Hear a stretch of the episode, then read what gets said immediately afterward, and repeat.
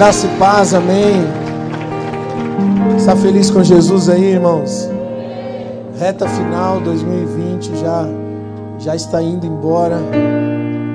E nós vamos entrar num novo ciclo 2021. Eu creio nos projetos de Deus para a sua igreja, para você, amado. Obrigado, pastor. Abra sua Bíblia comigo, por favor, no livro de Hebreus capítulo de número 12. Nós vamos ler o versículo 12 em diante. Glória a Deus. Livro de Hebreus, capítulo de número 12, verso 12.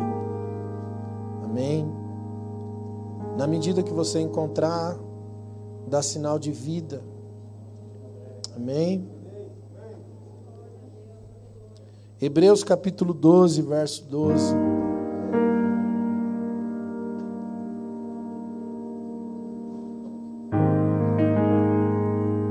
O tema da mensagem hoje é Seja livre. Amém? Cutuca o teu irmão do seu lado, diga para ele seja livre. Hebreus 12, 12. O autor de Hebreus, autor desconhecido, a teologia não afirma. Eu acredito ser Paulo por causa do vocabulário que se repete em outras cartas de Paulo, muito parecido com o vocabulário de Hebreus, inclusive palavras muito semelhantes e colocações que são idênticas. Hebreus 12, 12 diz assim: Portanto, tornai a levantar as mãos cansadas e os joelhos desconjuntados. Fazei veredas direitas para os vossos pés, para que o que manqueja não se desvie inteiramente, antes seja sarado. Segui a paz com todos e a santificação sem a qual ninguém, ninguém verá o Senhor tendo cuidado de que ninguém se prive da graça de Deus. Gente, a graça é um presente. Tenha cuidado para que ninguém se prive desse presente que é a graça de Deus e que nenhuma raiz de amargura brotando vos perturbe e por ela muitos se contaminem. Amém? Até aí. Pode sentar, fica à vontade. Aleluia. Espírito Santo, nós te damos liberdade sobre o nosso coração. Toma as nossas mentes, pensamentos, sentimentos e emoções. Fala conosco não o que queremos ouvir, mas aquilo que precisamos ouvir. Você tem liberdade, Jesus, nessa noite. Levanta sua mãozinha assim fala assim: Espírito Santo. Vem com tudo. Eu recebo. Amém? Glória a Deus. Amado, a liberdade é uma dádiva. O homem é cativo por natureza. O homem é prisioneiro de si mesmo. Prisioneiro das suas concupiscências. Prisioneiro da sentença da morte. A morte é uma cadeia. A morte é uma prisão. A única liberdade que existe é na paz que excede a todo entendimento. É na paz da plenitude. A plenitude é uma paz. O que é a plenitude? É ser completo. É estar perfeitamente sem falta de alguma coisa. O homem, por causa do pecado, ele se torna um ser incompleto. Por causa da separação do Criador, o homem perde essa plenitude. E ele desenvolve a natureza do pecado que o torna cativo e prisioneiro. A pior sentença que pode existir para alguém é ser entregue a si mesmo. Por isso, Paulo vai dizer em Romanos 1 que Deus entregou os homens as suas próprias paixões e concupiscências. e o homem é entregue a si mesmo. Esse é o pior juízo que existe. O que acontece? O homem desenvolve uma natureza tão terrível, tão terrível, que ele chega a se tornar em promiscuidade, é, em uma vida tão suja, tão profunda em sujeira, que as mulheres deixam o uso natural, os homens começam a se inflamar sexualmente com outros homens, cometendo aquilo que a Bíblia chama de perversão. Isso tem acontecido no mundo. Quanto mais nós olhamos para o ser humano, nós percebemos a podridão que existe no homem. Você não precisa olhar muito para fora.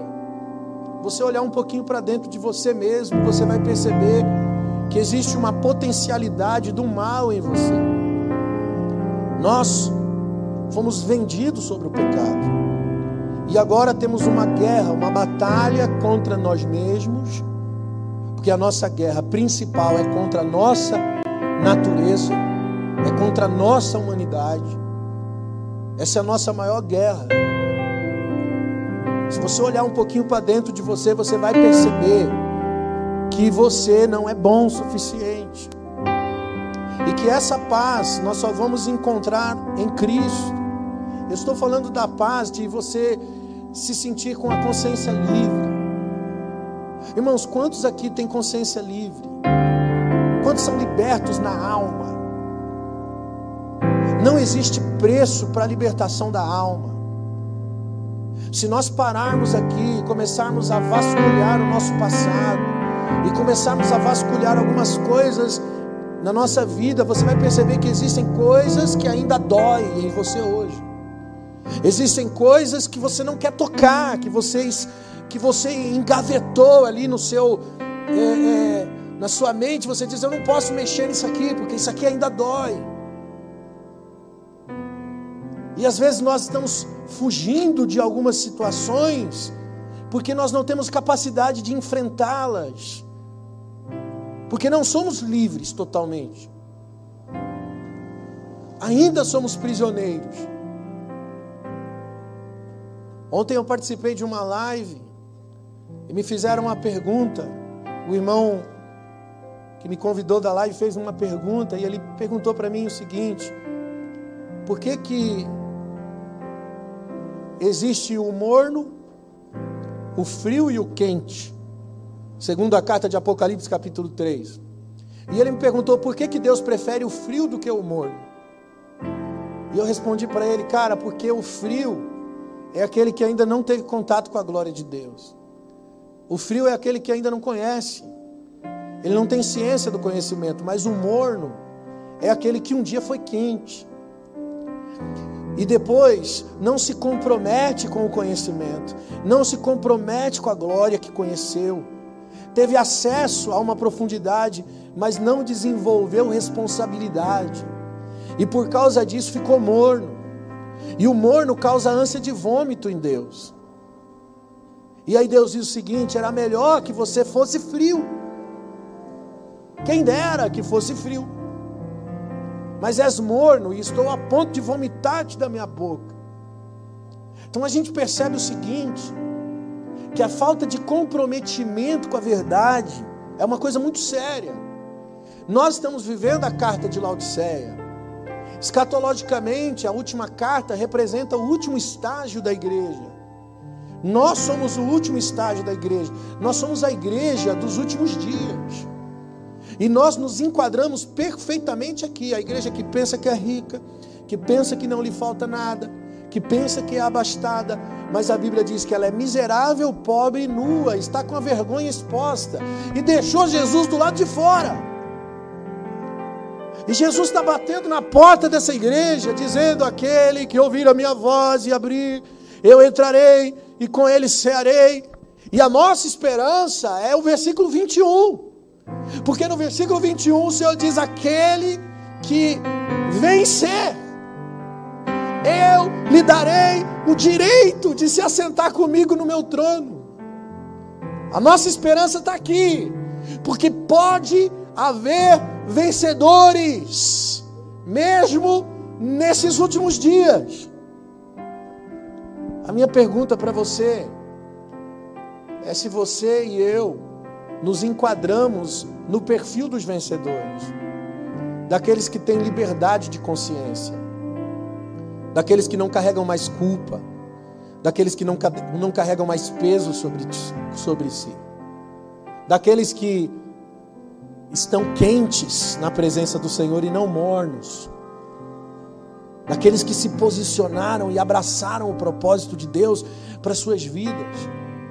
Porque a proposta do reino é levantar as mãos cansadas, fortalecer os joelhos que estão vacilando, fazer veredas direitas para os vossos pés, para que aquele que manqueja não manqueje mais, mas seja curado, para que você siga a paz com todos, seguir a paz com todos e a santificação, porque sem a paz com todos e sem a santificação, ninguém, ninguém, ninguém verá o Senhor. E aí ele vai dizer: cuidado, para que ninguém prive você da graça.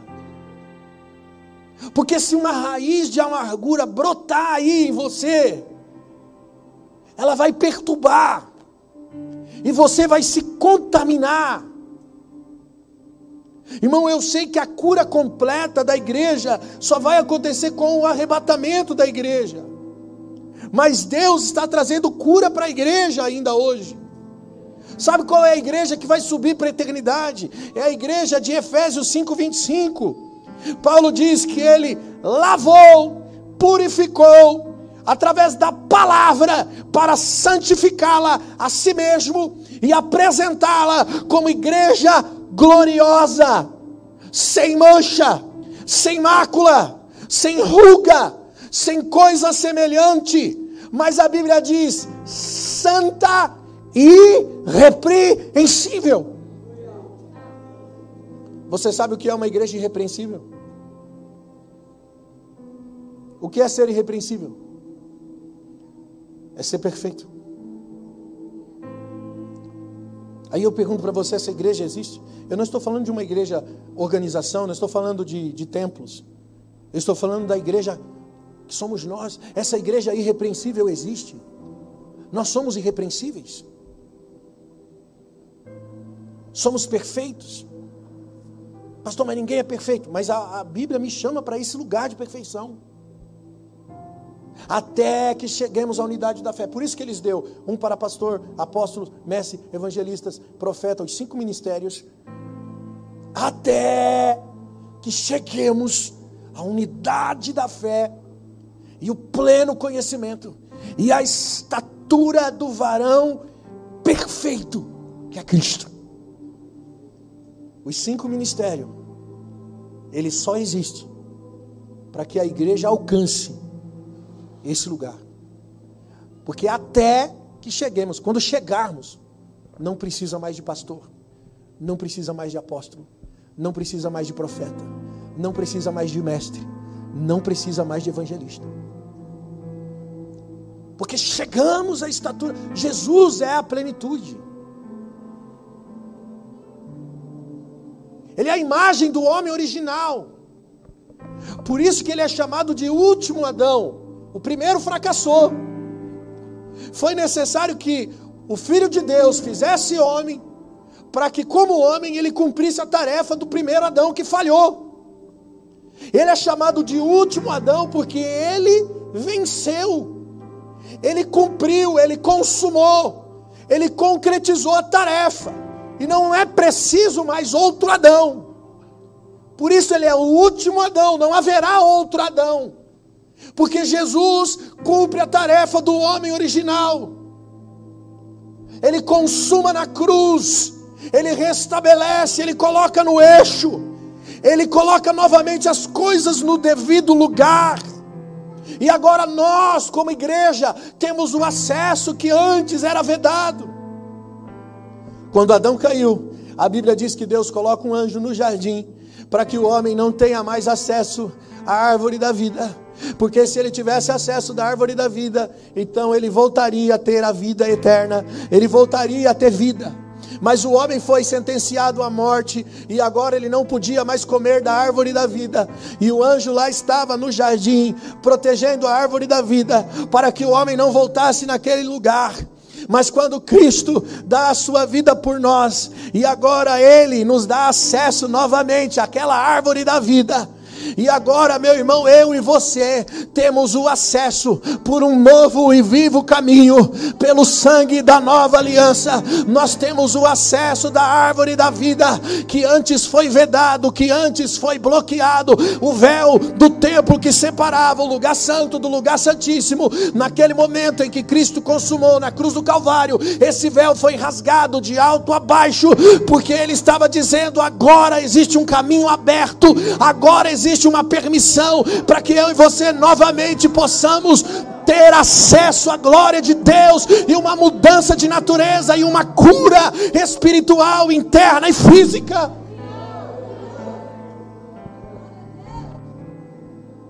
Estamos nesse processo. Por isso que eu não posso pregar para você outra coisa. Eu não posso dar para você é, Palavras de prosperidade. Rapaz, eu botei uma frase na internet. O que, que deu de gente me batendo ali.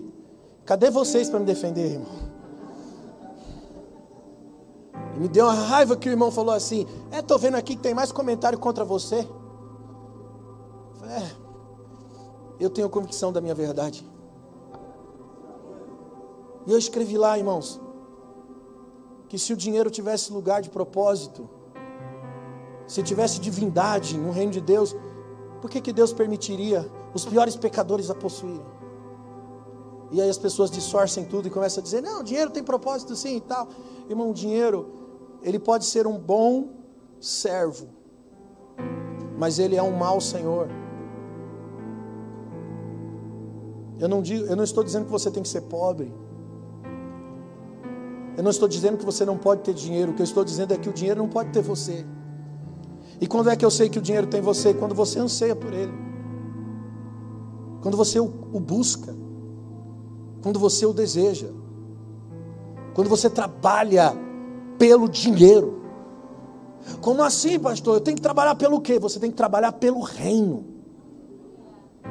Quer comais, quer bebais, quer façais qualquer coisa, faça para a glória de Deus. Paulo chega a dizer aos escravos, naquela época tinha escravo, hoje não tem, mas ele chega a dizer aos escravos: sirvam os vossos patrões como se estivesse servindo ao Senhor, porque em verdade é o Senhor que você está servindo. Olha o cenário de escravidão. E Paulo está ensinando o escravo a servir o dono dele, como se estivesse servindo a Cristo. Eu não posso dizer para você trabalhar por dinheiro. Eu tenho que dizer para você saia para trabalhar todos os dias, mas encontre propósito no que você está fazendo. Faça por amor.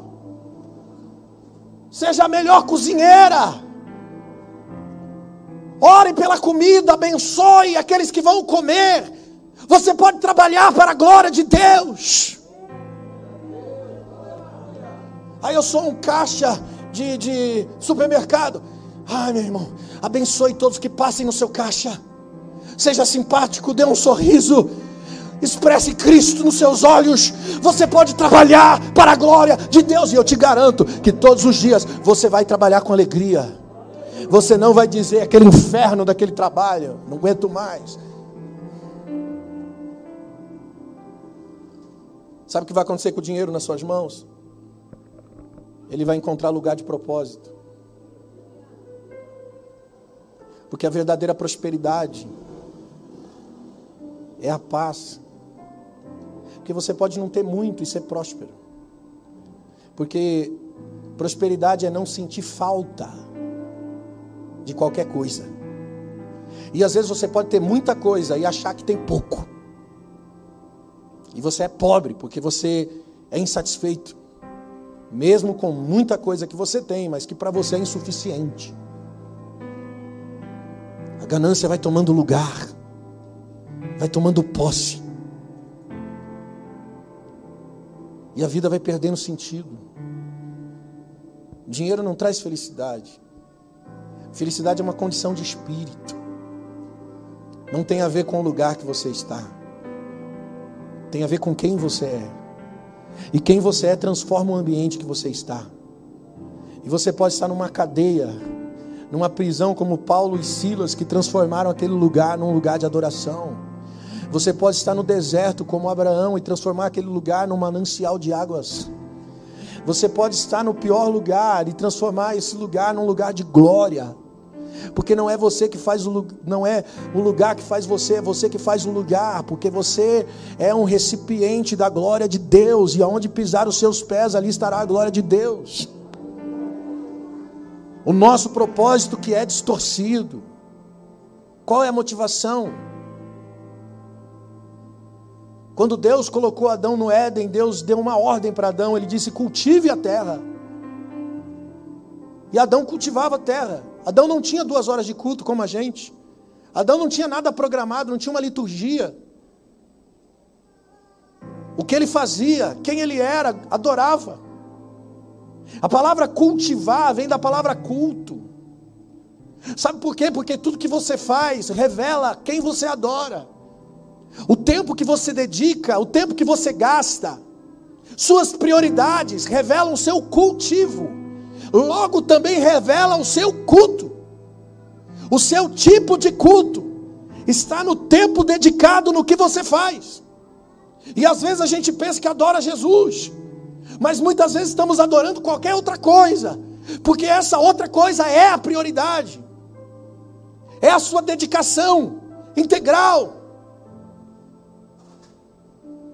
Você vai perdendo o senso de propósito e vamos nos tornando avarentos. Vamos nos tornando individualistas, separados, individuais, egocêntricos. A nossa natureza caída que clama por um preenchimento não consegue preencher o vazio, mas luta para preencher o vazio. Sabe qual é o estigma do homem caído? É fugitivo e errante. Essa foi a palavra de Deus para os filhos de Adão. Você será fugitivo e errante pelo caminho. A primeira coisa que Caim tentou construir foi uma cidade, porque ele recebeu uma sentença de morte. E agora ele tenta se proteger da morte, construindo uma cidade, um forte. Mas a morte pega. Não tem para onde fugir, você foi sentenciado à morte. O caminho de Deus para você não é o caminho que você constrói, mas é um caminho de retorno. Você está tentando construir alguma coisa, rumo, norte, aquilo que você ostentou no seu coração enganoso. Enganoso é o coração do homem mais do que todas as coisas. O caminho de Deus para você é um caminho de volta, é um caminho de retorno do lugar de onde você saiu, Adão. É voltar ao pertencimento. E quando eu pertenço, eu não tenho mais ganância, eu não tenho mais vontade própria. Quando eu pertenço, eu estou debaixo da vontade superior. Quando eu pertenço, minha vida pertence, meu coração pertence, meus sentimentos pertencem, meus pensamentos pertencem. Logo, Ele governa. Tudo é dele, por ele, para ele, e nele todas as coisas subsistem. Eu volto a esse lugar original. Por isso que a nossa salvação ocorre em três partes. A parte que já foi consumada lá na cruz, e é instantânea. Mas também tem a sua salvação que é o futuro, que é a salvação através da redenção do seu corpo. E também há um processo que está ocorrendo nesse momento. Olha só, existe um processo de espírito, de alma e de corpo. Existe um processo de salvação da nossa, do nosso ser completo, da nossa tricotomia. O espírito é redimido na cruz imediatamente para que a alma receba o renovo e o corpo possa receber a glorificação no dia do Senhor.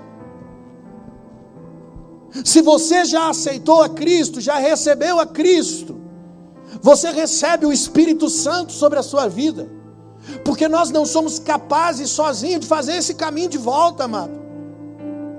É o Espírito Santo que guiará o homem no caminho da verdade e da justiça. É o Espírito Santo que convence o homem do pecado, do juízo e da justiça. Ele convence do pecado, é Ele que me revela, Ele que me mostra para mim mesmo. É o Espírito Santo que bota um espelho real, um espelho que me mostra por dentro. Esse é o trabalho do Espírito Santo é te curar, para preparar você para o arrebatamento.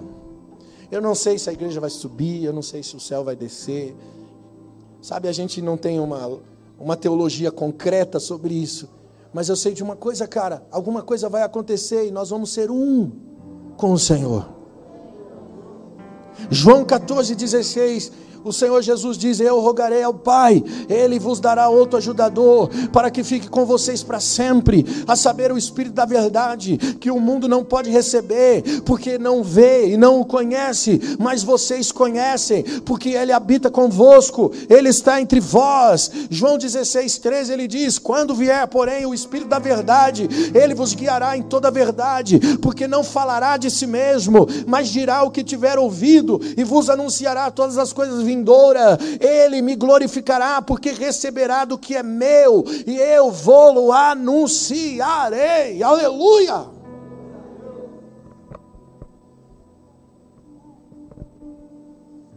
O irmão me perguntou ontem na live, ele disse assim: por que, que a maioria das pessoas que são cristãs não permanecem firmes?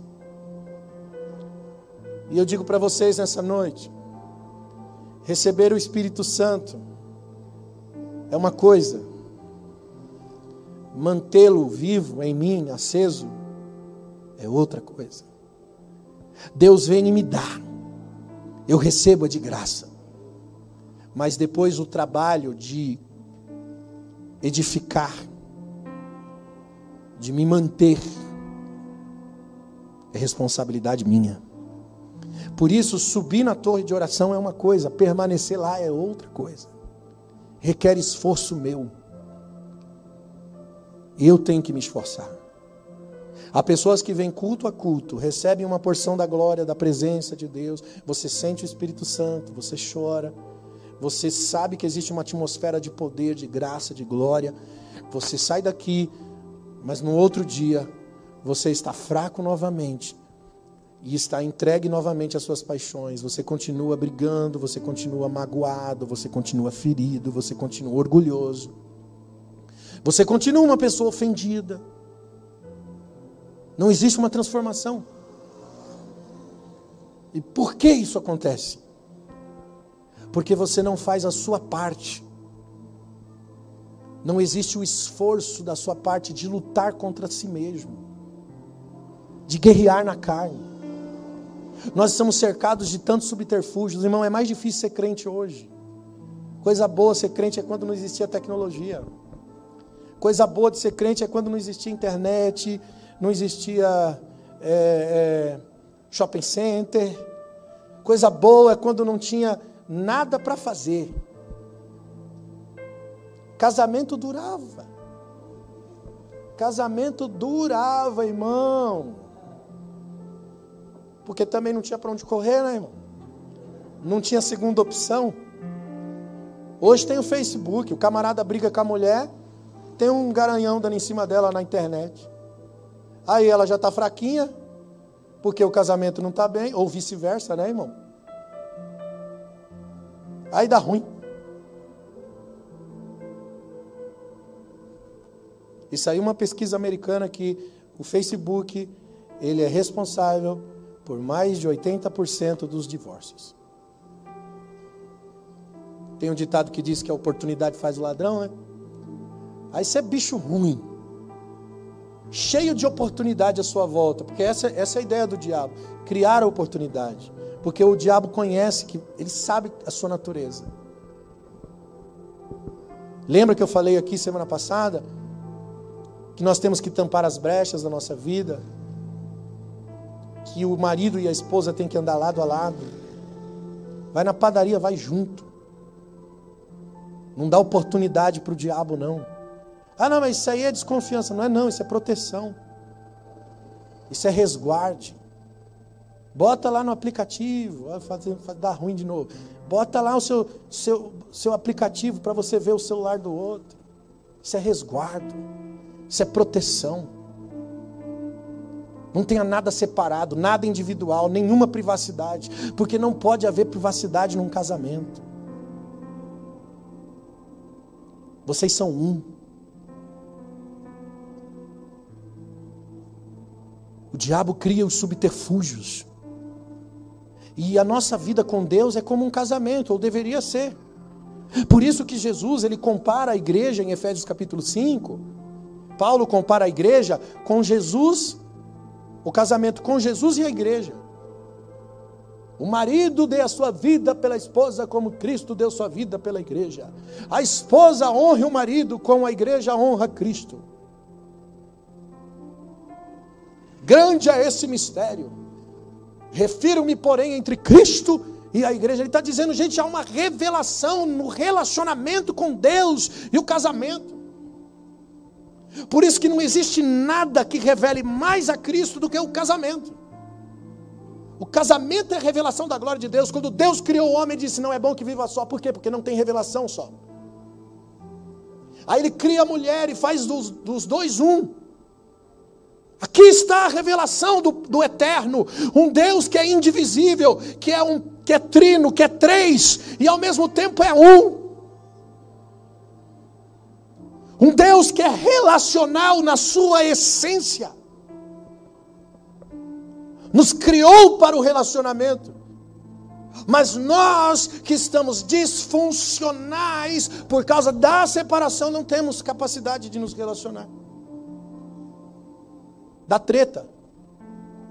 Amizade. Relacionamento com parente. Casamento. Vive dando treta.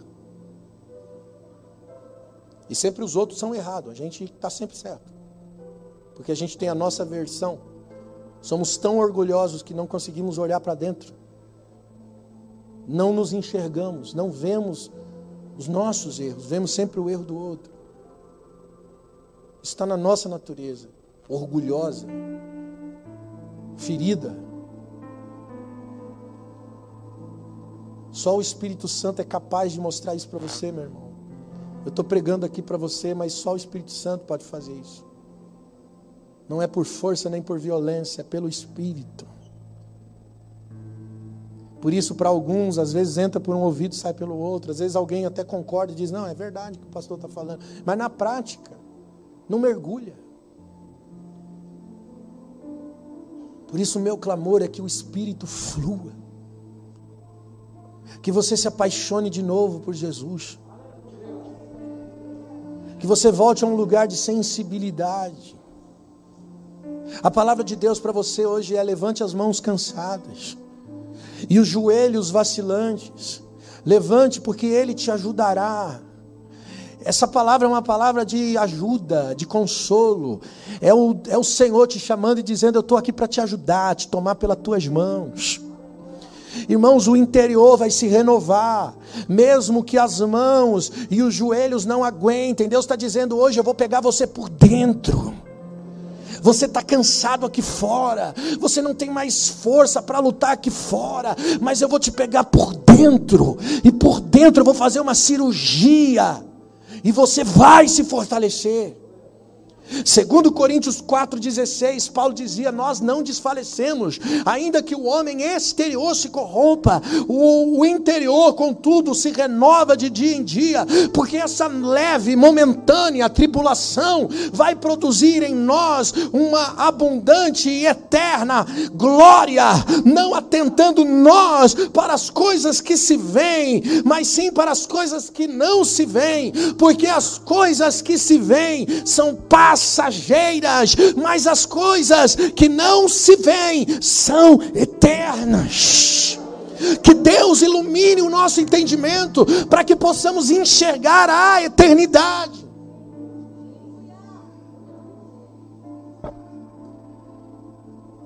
Rapaz disse para mim: Nós vivemos no mundo capitalista, como não falar de dinheiro? Eu falei, irmão, o problema é que você está enxergando através do capitalismo e não através do céu.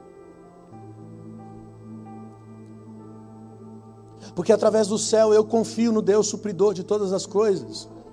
O Jesus que tira da boca do peixe a moeda para pagar a conta. O Jesus que, quando não tem comida, ele multiplica o pão e o peixe e alimenta a multidão. E nós não precisamos de recurso para fazer a obra de Deus, irmãos. Deus que dá o recurso. Ele que sustenta a obra de Deus. Ah, pastor, por que, que tem oferta aqui? Porque Deus usa você para sustentar a obra que é dele. Por isso que a gente não tem apelo emocional. Por isso que a gente não faz manipulação. Dá dez que Deus dá mil para tu. Faz um voto pelo milagre. Não, a gente vem aqui e diz para você, irmãos, é, você tem liberdade. Contribua segundo propôs no seu coração e com alegria. E aí, cara, está na mão de Deus. Se você não der o suficiente, eu creio que o meu Deus pode multiplicar o dinheiro que entra aqui no gasofilácio para pagar a conta, para suprir a necessidade. Não temos que nos preocupar com isso.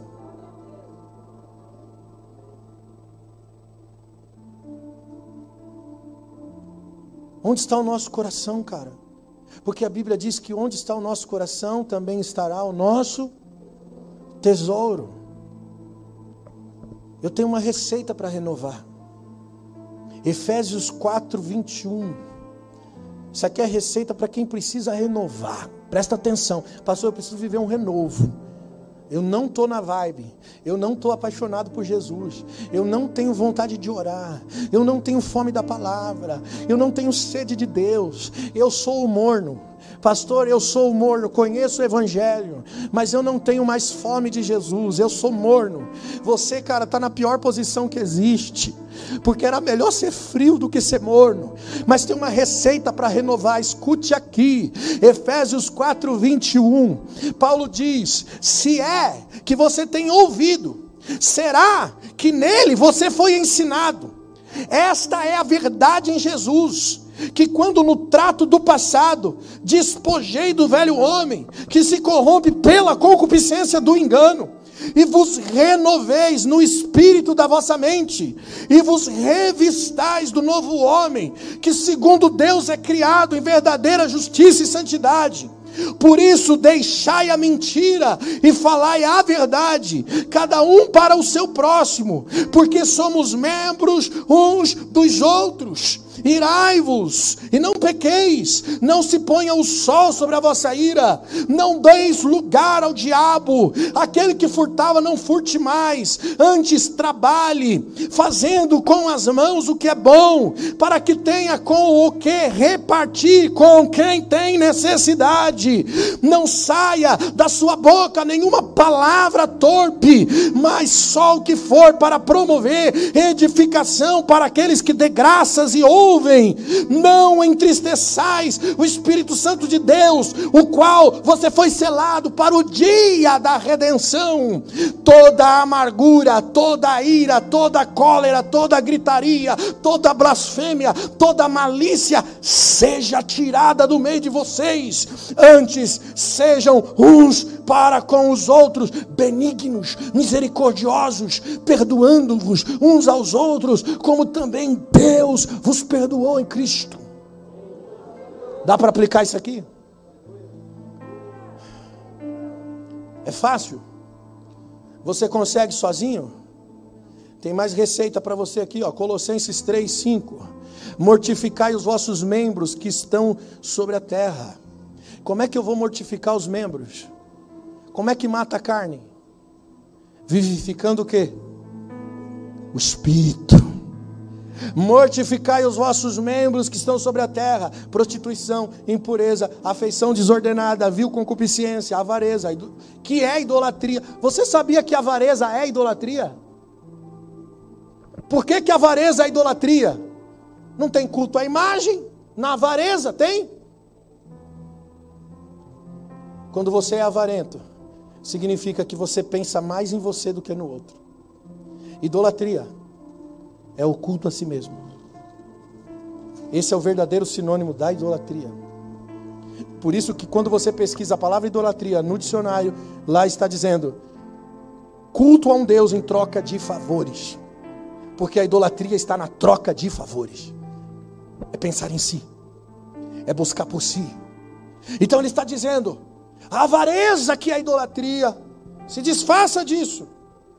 Mortifique os membros, mate a carne, pois pelas quais vem a ira de Deus sobre os filhos da desobediência, nas quais também em outro tempo andava e vivia nela, mas agora despojai-vos de tudo, da ira, da cólera, da malícia, da maledicência, das palavras torpes que saem da sua boca.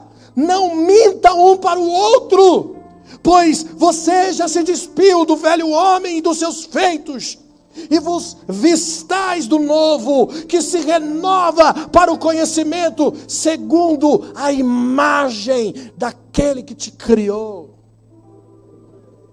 Segundo a imagem daquele que te criou. O propósito original é o homem ser imagem e semelhança de Deus. Não fica confortável no seu cristianismo, não, amado. A gente precisa entrar na, num sistema de inconformidade. Avivamento é ser inconformado. É você nunca encontrar um lugar de satisfação, dizer, não, eu preciso buscar mais. Eu preciso amar mais.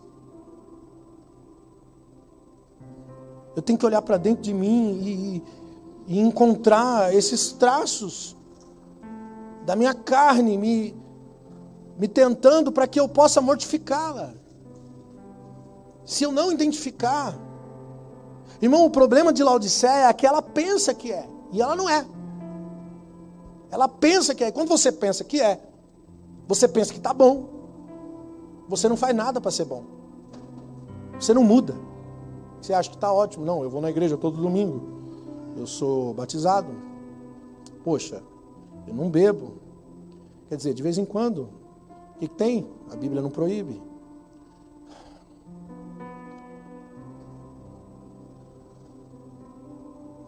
Uma mentirinha, poxa, ninguém é, ninguém é perfeito, né? É por que, que você está me julgando? Todo mundo tem telhado de vidro. A gente não aceita correção.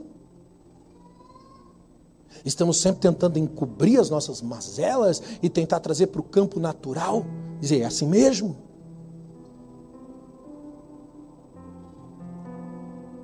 Quando deveríamos ajoelhar e chorar.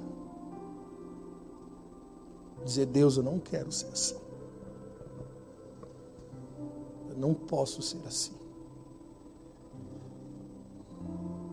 Me ajuda a ser melhor.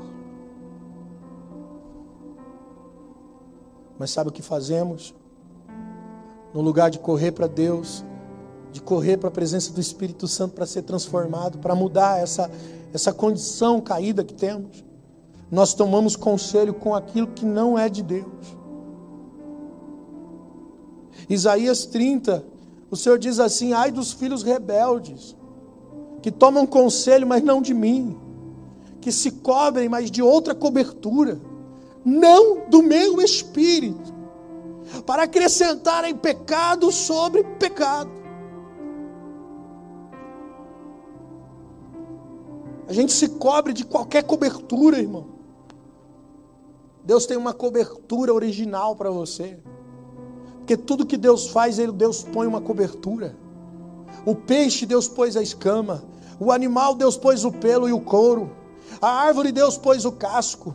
A ave Deus pôs as penas. Mas a Bíblia diz que o homem, Salmo 8, versículo 5, pouco menor do que Deus o fizeste, e de honra e de glória o cobriste. A cobertura é o Senhor, a cobertura do homem é o Senhor, ou deveria ser. Por isso que são três processos da nossa vida de santificação. É o que já aconteceu no seu espírito, obra da cruz. O que irá acontecer no seu corpo, salvação, redenção, transformação. Um dia teremos um corpo transformado, seremos semelhante a Ele na sua glória. E o que está acontecendo na sua alma agora? Você está sendo santificado, você está dentro do processo. Hebreus 10, 14 ele diz: Pois uma só oferta tem aperfeiçoado para sempre os que estão sendo santificados. Dentro desse versículo eu vejo os três processos: corpo, alma e espírito. Olha só, presta atenção no versículo de Hebreus 10, 14. Uma só oferta tem aperfeiçoado. Ele está falando do quê? Cruz. Jesus foi a oferta. Uma só oferta tem aperfeiçoado. Para sempre. Os que estão sendo santificados. Como assim? aperfeiçoou, mas ainda está sendo santificado? Estamos no processo. Na cruz o meu espírito foi redimido. Minha alma está sendo tratada para que o meu corpo seja redimido. Por isso que o diabo trabalha no emocional. O diabo é o príncipe do emocional, da depressão, do desespero, do tormento, do medo, das contendas, da falta de perdão. E se você tenta batalhar contra o diabo no território dele, ele vence. Mas se você trazer o diabo para a área de amor e de perdão, ele perde. Ele foge. Ele não aguenta. Por isso, ande em amor, ande em perdão. Perdoar alguém não significa que você achou certo o que a pessoa fez contra você. Perdoar alguém não quer dizer que a ofensa que você recebeu dessa pessoa não tem importância para você. Perdoar significa que você libera essa pessoa da sua vida. Você libera aquela pessoa que te feriu, mas não justifica os erros dessa pessoa. Sabe o que é o perdão? O perdão é você deixar nas mãos de Deus.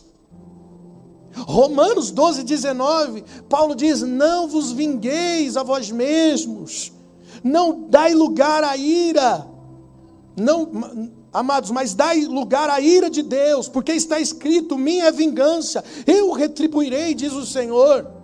Mas antes, se o teu inimigo tiver fome, dai de comer. Se tiver sede, dai de beber. Porque fazendo isso, você amontoará as brasas de fogo sobre a tua cabeça. Aí você tem que deixar o território de ofendido e entrar no lugar de intercessor. É orar pelo teu inimigo. Jesus disse: ore por aqueles que vos perseguem. Bendizei aqueles que vos maldizem. É fácil fazer isso. Irmãos, olha para Moisés em Números 12. Araão e Miriam fizeram rebelião contra Moisés. Contra Moisés. Aí Deus ataca esses caras de lepra. Versículo 13: Moisés clamou ao Senhor, dizendo: Ó oh Deus, rogo que os cure. Os caras foram tomados de lepra porque se levantaram contra Moisés. E Moisés está orando: Deus, Deus cura eles. Por favor.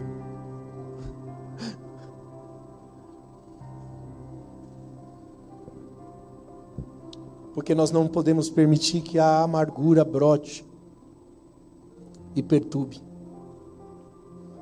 Sabe, muita gente perde o poder da graça de Deus na sua vida porque permite que a amargura tome conta do seu coração. E aí você está na igreja, mas não sente a presença de Deus. E o problema não é a igreja, não é o pregador que não tem unção, é o seu coração que está cheio de amargura. Porque para alguém que está tão na dimensão de Deus, cara, tão cheio de Deus, ele não precisa de uma pregação eloquente para sentir a presença de Deus. Ele não precisa de, de uma música poderosa, de uma banda tocando, ele não precisa de qualidade musical, nem de oratória, de um bom mensageiro. Ele só tem um coração na presença de Deus, cara. E se alguém tiver ali dizendo Jesus é bom e você compartilha da mesma ideia, você sente a glória e a atmosfera de forma simples. O nosso problema é que nós vamos nos engessando porque permitimos que a amargura venha. Quantas pessoas estão aqui, irmão? O ano inteiro cultuando na igreja. E você tem mágoa de um parente, de um ex. Cara, libera o ex ou a ex. Seja livre. Perdoe. Libera do seu coração. Se retrate com quem você tem que se retratar. Mas não carregue peso porque isso priva você da graça. Você não tem acesso à atmosfera de Deus. Você não pode receber a paz e nem seguir a paz com todos e nem alcançar a santificação. Sem ela, você não verá a Deus. Você é um evangélico cativo, continua sendo prisioneiro da natureza caída porque existe uma amargura que brotou e te privou da graça. E como é que eu posso descobrir, pastor, se o meu coração está amargurado? Simples. Provérbios 14, 10. O coração conhece a própria amargura, e o estranho não participa da sua alegria. Se o, o seu coração sabe e normalmente, você não é uma pessoa muito simpática. O estranho não enxerga em você alegria. Porque você é desconfiado. Porque você é fechado.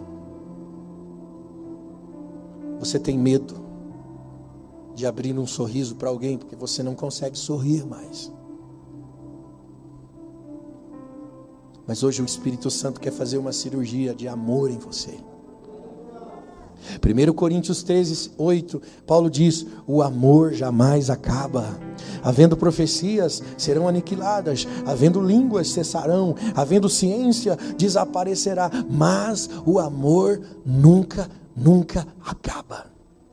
Gálatas 5,6, Paulo diz: Porque em Cristo Jesus, nem a circuncisão, nem a incircuncisão tem valor algum, mas a fé que opera pelo amor. Sabe o que Paulo está dizendo, gente? Não são as regrinhas religiosas, não é circuncisão nem incircuncisão, não é o que você faz, não é o cartãozinho que você bate na igreja.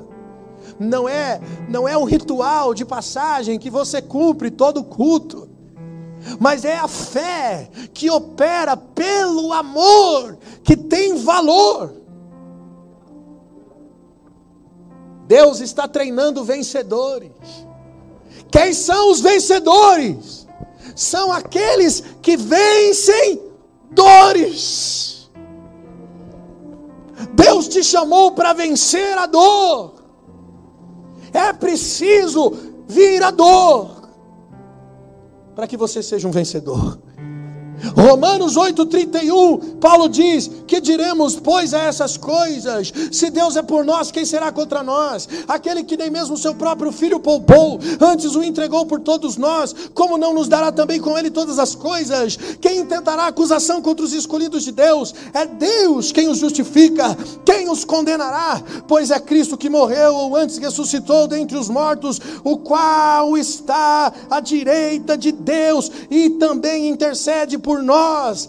Quem nos separará do amor de Cristo? A tribulação, a angústia, a perseguição, a fome, a nudez, o perigo, a espada. Pois, como está escrito, por amor de ti somos entregues à morte todos os dias, somos reputados como ovelha para o matadouro. Mas em todas essas coisas somos mais do que vencedores por aquele que nos amou. Aleluia. Isso é um amor intocável. É um relacionamento intocável. Nada pode me separar de, do amor de Deus. Cara, será se a gente consegue alcançar esse ambiente de relacionamento com Deus? Você pode passar pela turbulência que for, cara, mas não tem depressão.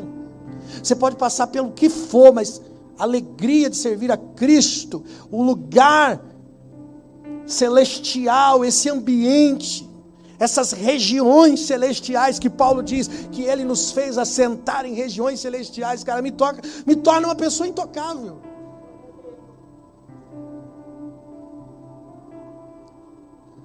E o mundo vê. Porque você se torna a resposta para o mundo. Irmão, quem é banhado da glória de Deus por causa de um relacionamento vivo com Deus, é resposta para o mundo, meu irmão. Aquilo que a Bíblia chama de frutos do Espírito é revelado através da sua vida para o mundo. O amor de Deus é perdoador. O amor de Deus não se ofende.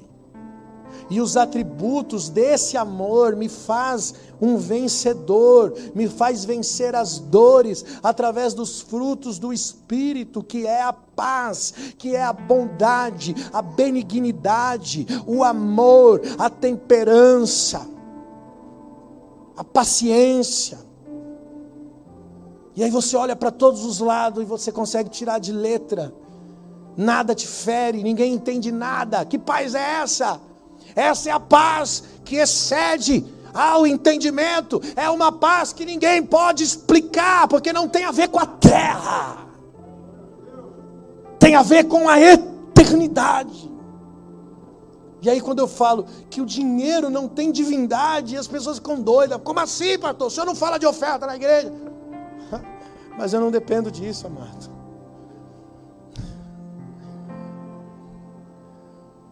Meu ministério não é uma placa. O meu, o meu chamado não é um prédio. Se não entrar o dinheiro para pagar o prédio, a gente fecha o prédio e prega na praça. E serve na rua, em qualquer lugar, cara. Minha igreja é meu lar, é meu casamento. Minha igreja é meus filhos. Minha igreja são as pessoas que me cercam. Nós temos uma mentalidade tão evangeliquez que nós somos movimentados em fazer coisas. Tem que fazer alguma coisa. Isso é mentalidade caída. Você tem que se tornar a coisa, não fazer coisas. Porque quando você se torna coisa, o que você faz tem a ver com quem você é e não porque você tem que fazer. E é muito melhor a fa fazer a partir de quem você é do que ter que fazer alguma coisa. Deus amou o mundo de tal maneira que deu seu Filho unigênito. Somos infiel, mas Deus permanece. Por quê? Porque não pode negar quem Ele é. O amor de Deus tem a ver com Ele, não tem a ver com a gente, não, cara. A gente pensa assim, Deus me ama, por quê? Porque, porque Deus me ama, porque eu sou, eu sou bonitinho. Deus me ama porque Ele me escolheu no ventre da minha mãe, aleluia. Deus te ama porque Ele é amor. Deus te ama e Deus ama o pior dos pecadores. Deus ama o assassino. Deus ama o adúltero. Deus ama o estrupador. Estrupador não, pastor. Deus ama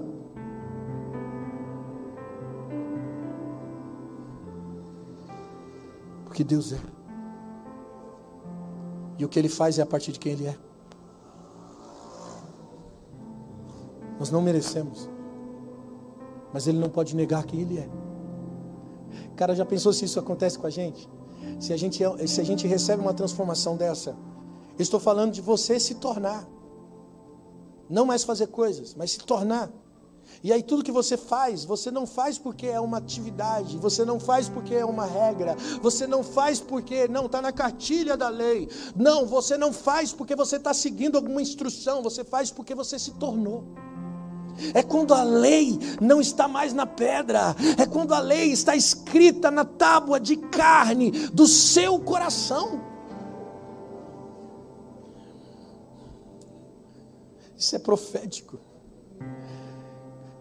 Isso é profético, cara. Esse é o propósito.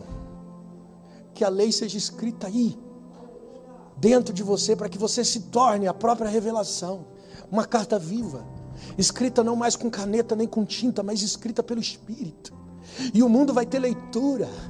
E até quem passa correndo, segundo Abacuque, até quem passa correndo vai ter uma leitura. Vai olhar para você e vai dizer: Epa, Cristo em vós é a esperança da glória. E eu estou vendo saída ali. Há uma luz naquele lugar que ilumina as trevas. Há um diferencial acontecendo naquele lugar. E você será a luz dos homens. Brilhe a vossa luz diante dos homens. Essa é a palavra de Jesus. E qual que é a forma mais clara de saber se você foi contaminado pela amargura? Pela palavra que sai da sua boca, irmão. Preste atenção em tudo que você tem falado. Provérbios 15, 4 diz que a língua saudável é árvore da vida, mas a perversidade esmaga o espírito. Provérbio 15, 1 diz que a resposta branda ela desvia o furor, mas a palavra dura suscita ira. Cara, presta atenção na maneira, na forma que você trata as pessoas, como você fala, se tem raiz de amargura aí ou não. Não, pastor, é que eu sou sanguíneo. Então você precisa mergulhar no espírito, meu irmão, voltar para Jesus. E Jesus vai pegar o seu sanguíneo e vai transformar você, cara vai moldar seu coração. Ah, mas eu sou assim mesmo. Então não se aceite. Não se aceite. Você não é Gabriela. Eu sou mesmo assim, vou morrer assim. Não. Para, meu irmão. Por favor, feche a boca. Vá para a mesa de cirurgia, se submeta a uma operação de Deus na sua vida. Tiago 1,26 diz: se alguém cuida de ser religioso e não refreia a própria língua, engana seu coração e a sua religião é vã. Está aqui, dando glória a Deus, erguendo as mãos, cantando louvor, para a direita, para a esquerda, fazendo a dança profética. Aí quando está lá no trânsito, palavras torpes, raiva, ira, quebra o pau com o parente, com o amigo, com o vizinho, não consegue lidar com perdão. Se alguém cuida de ser religioso, não refreia a língua, está falando mal dos outros, fazendo fofoca. Uma vez eu ouvi um pastor falar assim: é que tem a fofoca e tem a intercessoca. A intercessoca é aquela que o irmão chega assim: oh, vou falar, mas é para você orar, tá, irmão? Essa é a fofoca disfarçada de intercessão.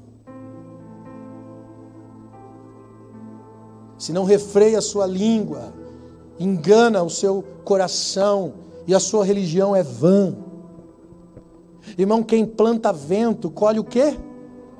Tempestade. Por isso que o desejo maior do diabo não é apenas fazer com que você fique com raiva do seu irmão, mas é também interferir no seu relacionamento com Deus. Porque quando você tem mágoa de alguém, você não consegue ter relacionamento com Deus. Sabia disso? Sua oração não sobe. Você não sente a presença de Deus. Romanos 12, 1, a palavra de Deus para você é: rogo, irmãos, pela compaixão de Deus, que ofereçam a vida de vocês como sacrifício vivo, santo e agradável, e que este seja o seu culto racional. Deus está dizendo assim: morra. O que, que o sacrifício faz? Ele morre, ele queima, ele vai para o altar. Ofereça a sua vida, morra no altar de Deus, morra para si mesmo. Sua vida não é mais sua, você está dando ela. E quando você dá a sua vida, o seu eu tem que morrer como sacrifício. O seu ego tem que ser destruído. E aí sim você vai conseguir dar outra face para aquele que te feriu. E aí sim você vai conseguir andar outra milha com aquele que está se aproveitando de você. E aí sim você vai conseguir dar a túnica para aquele que também roubou sua capa. Quer dizer, o cara está te roubando e você ainda está abençoando. Está servindo. O aproveitador. Você vai conseguir exercer bondade, misericórdia para quem não merece, mas precisa da sua bondade e da sua misericórdia. E eu só consigo quando eu morro para mim mesmo, quando eu me torno esse sacrifício no altar. Então cumpre o versículo 2, que diz: E não vos conformeis com esse mundo, mas transformai-vos pela renovação da mente, do entendimento, para que experimenteis qual seja a boa, perfeita e agradável vontade de Deus. Você sabia que Deus tem uma vontade boa, perfeita e agradável? E a gente está tentando fazer com que Deus cumpra os nossos sonhos. Que Deus realize as nossas vontades. Não, porque Deus é um. Deus é um Deus rico. E se Deus é rico, dono do ouro e da prata, eu sou filho de Deus, eu quero ser rico. O Deus que é rico se fez pobre para que pudéssemos ser ricos. E essa riqueza não é terrena, é espiritual. E agora ele vem para mim e para você e diz que eu tenho que dar a minha vida pelo meu irmão, porque ele deu a vida dele por mim, e agora eu tenho uma responsabilidade de fazer o mesmo pelo outro. Cara, o que Jesus fez nos banhou de responsabilidade. A graça é um grande presente, mas ela também é uma grande responsabilidade. Agora eu tenho direito, mas eu também tenho a responsabilidade. Eu só posso exercer o direito se eu assumir a postura da responsabilidade. Eu não posso me apossar do direito da graça sem assumir a responsabilidade. E qual que é a responsabilidade? O formato de Cristo. Alcançar a estatura do varão que é Cristo. Por isso Jesus disse: traga a sua cruz. Como assim, Jesus? Tu já, já morreu, tu já deu sua vida na cruz. Para que outra cruz? Não, você tem uma cruz. Eu só, Jesus está dizendo para mim e para você, eu só fui na frente. Eu fui mostrar o caminho. Pegue a sua cruz. Para que serve a minha cruz? Para você morrer nela. Para você entregar a sua vida como sacrifício vivo. Sendo rico se fez pobre. Agora é minha vez de me fazer pobre, para que você seja rico. Agora é minha vez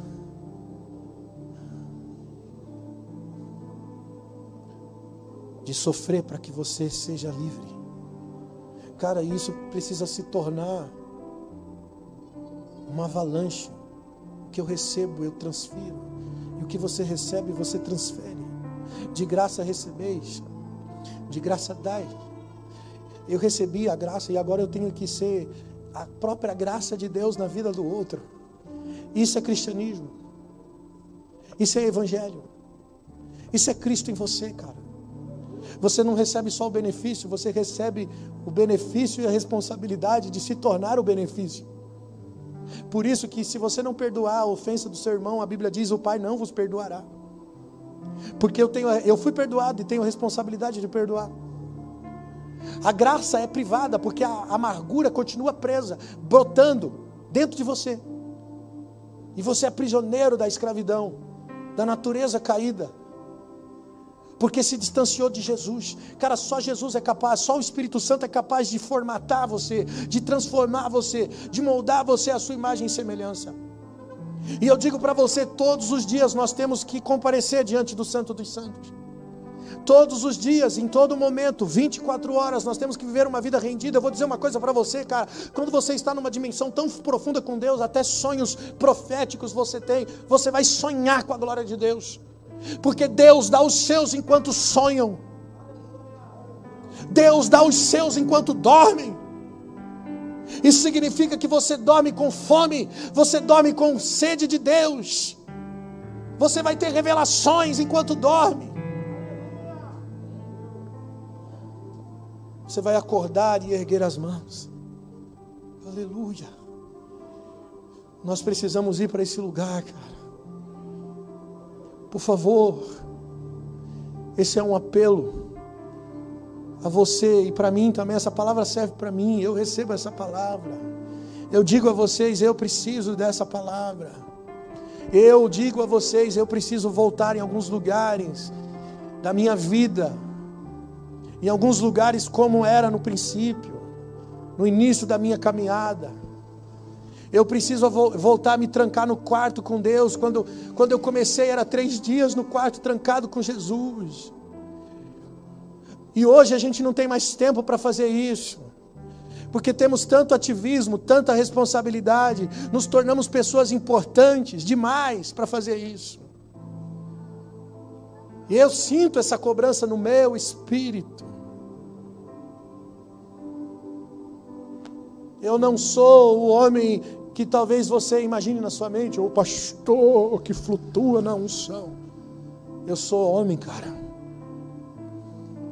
Eu sou carne. Eu tenho defeitos. Eu fiquei com vontade de bater no cara que bateu no meu carro. E tive que orar. Pedindo perdão para Jesus, me ajuda, Senhor. Eu não quero ser assim.